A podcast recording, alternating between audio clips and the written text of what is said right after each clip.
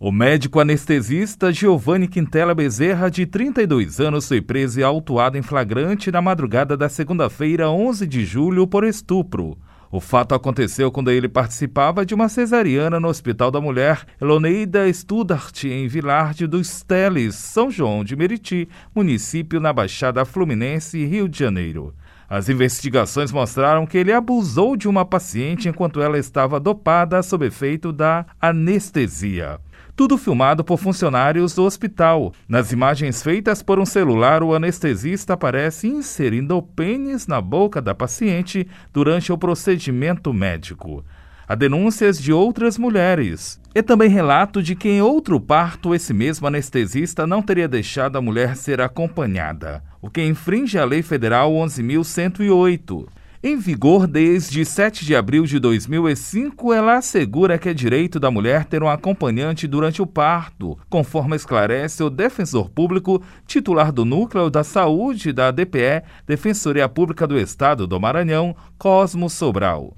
E ela diz, de forma assim textual, que os serviços de saúde né, do SUS tanto aqueles da rede própria, que são os hospitais, são as unidades é, geridas pelos, pelas próprias Secretarias de Saúde do Estado e do município, quanto aquelas que sejam conveniadas né, com a Secretaria de Saúde do município do Estado, elas ficam obrigadas a permitir a presença, junto da parturiente, ou seja, da, da mulher que está ali em trabalho de parto, um acompanhante durante todo o período de trabalho de parto, durante o parto em si e o período do pós-parto imediato. A lei também prevê que esse acompanhante seja indicado pela mulher que tem autonomia diante da decisão. Mas é importante ressaltar: o acompanhante é um direito da mulher. Ela que vai indicar o acompanhante, dizer o nome, isso pode ser o companheiro, pode ser o esposo, pode ser alguém em que ela confia, mas também deve ser respeitado o direito da autonomia da mulher não indicar acompanhante já que é um direito dela, ela pode indicar ou não pode optar por não indicar ninguém.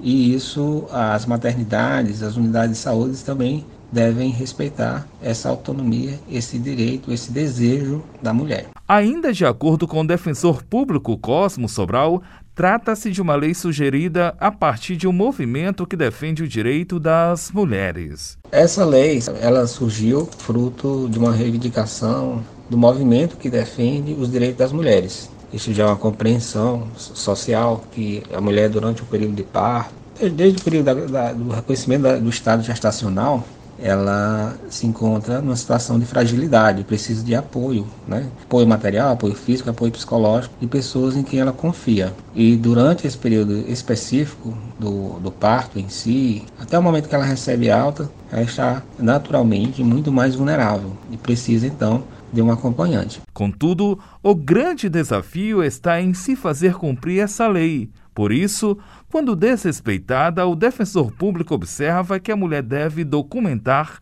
e comunicar os órgãos legais. Quando a unidade de saúde que atende a mulher no seu estado gestacional, durante o parto, é, cria alguma dificuldade para reconhecer esse direito do acompanhante, o, o, ideal é que ela, se possível, ela documente isso, né? Documentar, digo, por vídeo, por gravação, geralmente é isso. Até por testemunha mesmo, e levar ao conhecimento das autoridades. Levar isso ao conhecimento do Ministério Público, a Defensoria Pública também, informar, porque o, às vezes só com um ofício com, com um expediente assim escrito da autoridade de, dirigido lá para a gestão da unidade de saúde, já isso já se resolve. E a punição é uma punição para o gestor. Pode responder, inclusive, por ato de improbidade administrativa. Em São Luís não há denúncias na Defensoria do Maranhão nesse sentido. Porque na capital não temos, a Defensoria não, não vem recebendo denúncias relacionadas a isso. Acho que as nossas unidades de saúde aqui que prestam serviço pelo SUS, presume que ela vem reconhecendo esse direito e